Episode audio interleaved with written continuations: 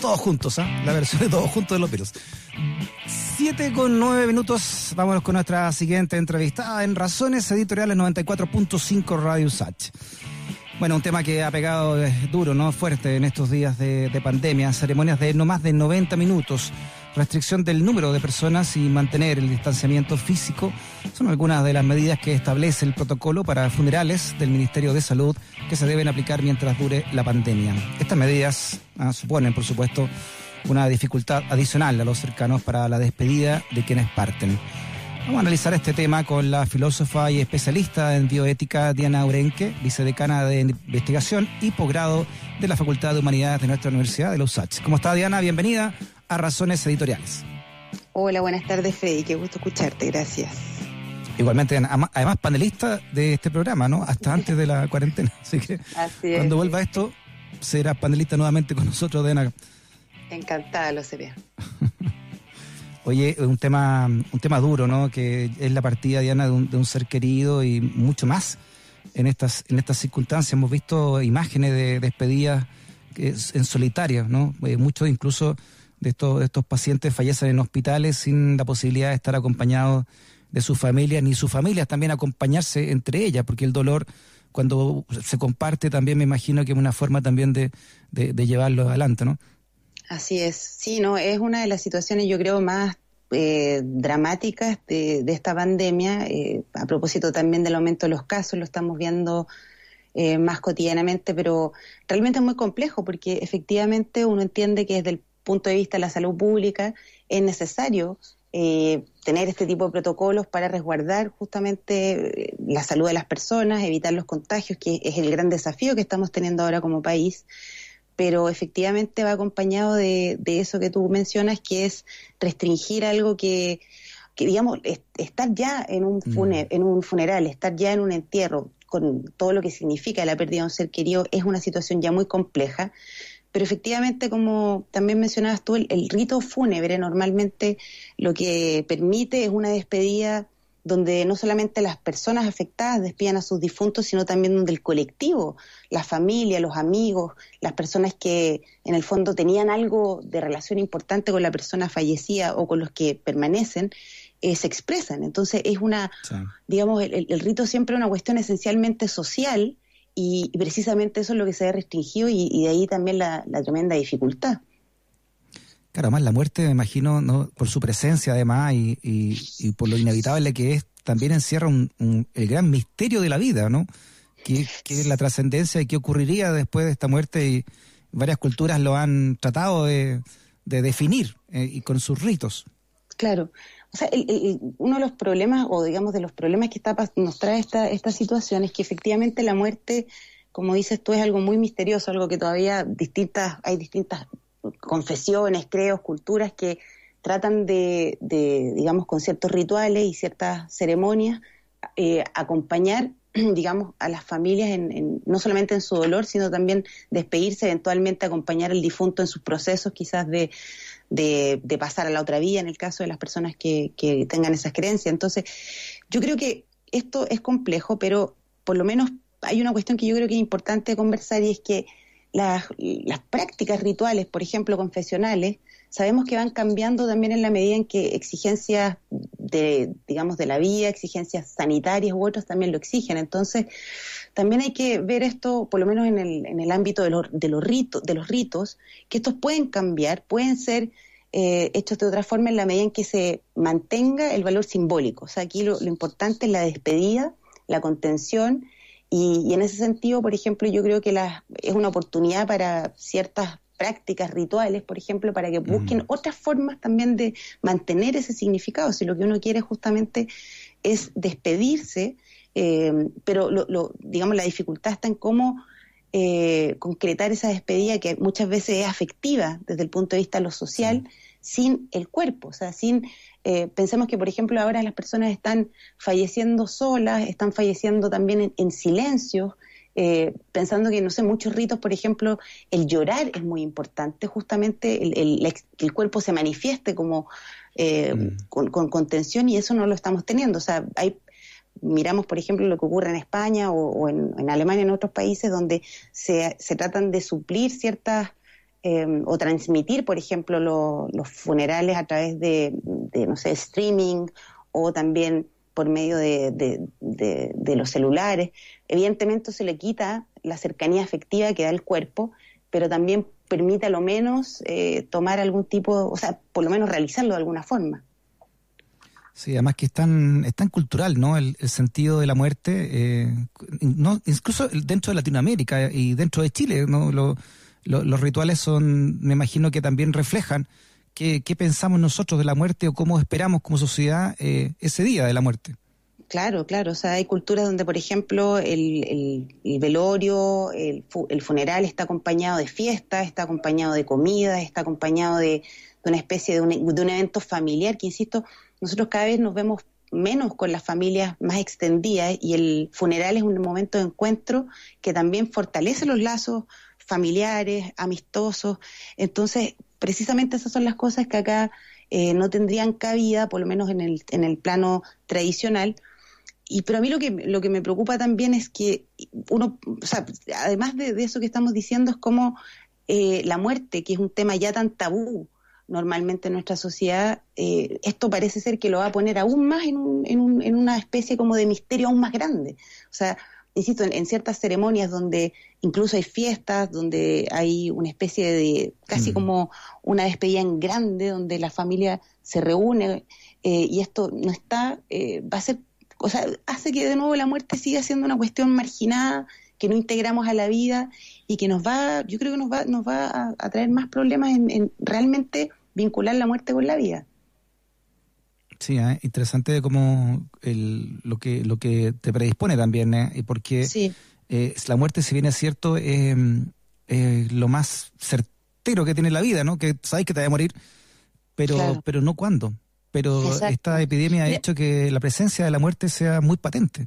Sí, pero pero claro, es muy patente como un número, es muy patente como un dato, pero justamente esto de que no, no podemos realmente, no sé, acompañar a los a las personas en sus procesos de muerte también hace que esto sea complejo. Entonces la muerte parece que nos toca, pero precisamente el hecho de no poder hacer un, funeral quizás como lo haríamos en otras condiciones, hace como que este evento pase un poco inadvertido y eso genera impotencia en las personas que también están sufriendo justamente, como esa falta de reconocimiento y de espacio al dolor y la contención. No sé, a mí se me, se me ocurre que una de las cosas que quizás como a nivel político se podría hacer es que así como en estados de catástrofe, donde por ejemplo por guerras han muerto muchas personas, los países hacen, hacen ceremonias conmemorativas, por ejemplo, yo creo que esos espacios van a tener que pensarse también a nivel nacional, o sea, un duelo colectivo, eh, porque insisto, la muerte es una cosa que eh, no solamente es acompañada, o sea, digamos, los, los que mueren eh, los que padecen la muerte de un ser querido no solamente tienen el acompañamiento de los más cercanos, las familias, sino de muchos otros. Es el momento donde la sociedad también un poco eh, se hace cargo, asume, eh, reconforta en el dolor de, las mm. personas. Entonces, en este sentido, quizás puede ser también importante que se hagan algún tipo de, otros ritos simbólicos donde se le reconozca el dolor a las personas que están dejando a, a sus seres queridos. Claro, es distinto cuando, cuando muere alguien de, corta edad, cuando muere un, un, pariente de más edad, ¿no? Se, toma dentro del dolor de, manera diferente, por lo menos todos hemos tenido esa experiencia, me imagino, de asistir a un, funeral de un, de un, ser querido. Y, y, esa, y esa instancia, como tú dices, Diana, también es un punto interesante de encuentro, es como un, un, bálsamo también familiar, ¿no? Te ves con primos que no te habías visto, incluso con familiares más cercanos, ¿no? hermanos también, y, y, existe ese ritual que, llamado el quita pena, ¿no? Que hay un hay un restaurante incluso ahí cerca del cementerio general que se llama el, quita pena tradicional, el centenario, yo diría. ¿Mm? Sí, muy famoso. Pero eh, es que yo, yo pienso que es eso lo, lo que estás diciendo tú, que en el fondo acá hay una, hay una serie de ritos, de, de formas de apoyo, de contención, que en este momento mm, tenemos que buscar otras formas de ofrecer, que, insisto, hay una vía que se está tratando de trabajar, que es por la vía digital, que es como lo que estamos tratando de solucionar todo, el trabajo digital, la educación digital, pero efectivamente con cosas que son tan, que, que, tocan el cuerpo desde lo más interior, es, difícil imaginarse que solamente por estas vías sea suficiente. Pero, eh, insisto, creo que también hay que comprender que la situación de salud pública es grave eh, por lo tanto también las autoridades sanitarias tienen la obligación de, hacer estas restricciones, pero el costo de mm. procesos de despedida que no están siendo bien trabajados eh, probablemente va a pasar la cuenta, sobre todo en un país como el nuestro que ya tiene un índice de enfermedad mental bastante alto, eh, ya con las condiciones de pandemia y confinamiento que también agravan esa situación, entonces esto también lo hace muy muy complicado. Claro, claro, porque se pierde también y no se, o sea, si que se pierde no se puede lograr el sentido de la contención. Claro. Y mira, ¿sabes lo que decías tú antes? Que, por ejemplo, la diferencia entre, no sé, un bautizo, un matrimonio, otro tipo de eventos que también son donde la familia vaya, acompaña a, las personas que están eh, convocando, hay una diferencia bien importante con el funeral, porque el funeral es algo donde a ti no te invitan, sino que es algo donde tú te sientes como un tercero mm. interpelado a ir acompañar. Es como una especie como de, no sé, un llamado moral, por así decir, que, que, insisto, es muy bonito en términos de cómo uno se siente en la obligación moral de ir y acompañar a un otro, que de repente no va a resolver nada en términos concretos, porque la pérdida es pérdida siempre, pero que sí genera esta sensación de que no hay soledad, de que, de que también las personas que se están, que están, digamos que fallecieron, eh, reciben un, un, reconocimiento con el cariño de las personas que van, hacen a veces discursos, eh, a veces cantan, son una serie, insisto, de, rituales y ceremonias que en el fondo homenajean a las personas que, que ya eh, perdimos. Una, una estrategia mm. también que están haciendo algunos países es decir que se hacen ceremonias muy simbólicas y luego eh, está el compromiso de que en el momento en que estas pandemias o la situación sanitaria mejore se puedan retomar y obviamente sin, sin costos adicionales. Eso también es una posibilidad que, que en algunos casos se podría pensar, como retrasar el, la, no, digo celebración, sino que como el, estar juntos apoyándose. Oye, y lo otro interesante, Diana, en sentido inverso de esto, lo que ha ocurrido con esta pandemia, y hemos visto imágenes que llegan básicamente de Europa, es que, eh, que lo, contrario de honrar a los muertos, se ha deshonrado a los muertos y aquellos que eh, producen vergüenza nacional.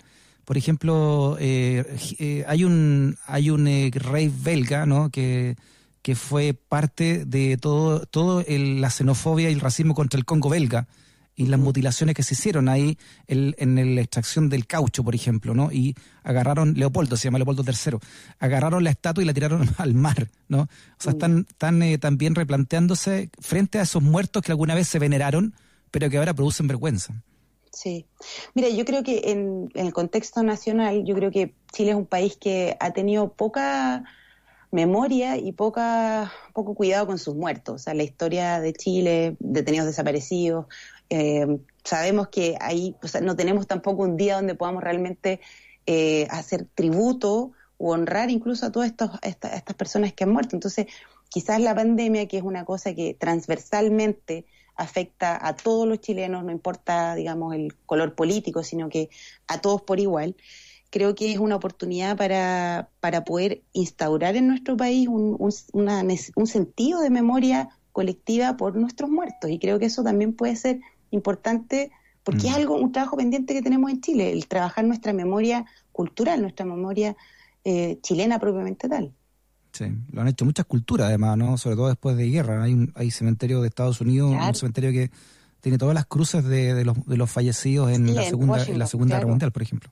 Sí, y bueno, y también en, en, Alemania, por ejemplo, hay todo un monumento gigante a, todos los muertos, asesinados judíos por el, por el holocausto. Entonces, también el espacio público, yo creo que siempre la forma de, de, de mantener la memoria colectiva necesita que que sea encarnado, por ejemplo, con, con un, no sé, una, una, estatua, con un, con un, con algún tipo de, de, presencia física material que simbolice que estos muertos no se han ido y no los hemos olvidado.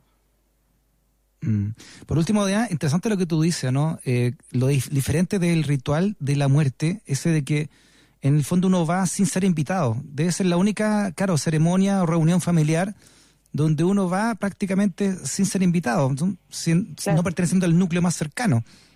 No, y de hecho por eso es también lo dramático de esta situación, porque el funeral es una, una digamos, una instancia per se hipersocial, hiperabierta, eh, para que cualquiera, no solamente, insisto, los familiares, a veces pasa que en los funerales tuve gente que no sabías que conocían a, la persona que despides, que no conocías, conoces a nuevas personas, Eh, y en ese sentido, algo que es tan abierto socialmente, ahora justamente es todo lo contrario. Entonces, eh, es muy complejo y pensando que no solamente, o sea, las personas, por ejemplo, que fallecen por COVID-19 ya estaban en el hospital probablemente eh, y ellos ya estaban distanciados de sus seres queridos. Entonces, mm. por lo menos en esos casos, las personas que, que tienen a, personas que están en los hospitales y tienen la posibilidad de contactarse con ellos, aunque sea vía digital, ojalá que lo puedan hacer, porque evidentemente queremos que todos nuestros las personas que están en los hospitales se recuperen, pero en el caso dramático que no lo haya, por lo menos que haya ese contacto, que insisto, no, no es lo mismo que estar, tomar la mano,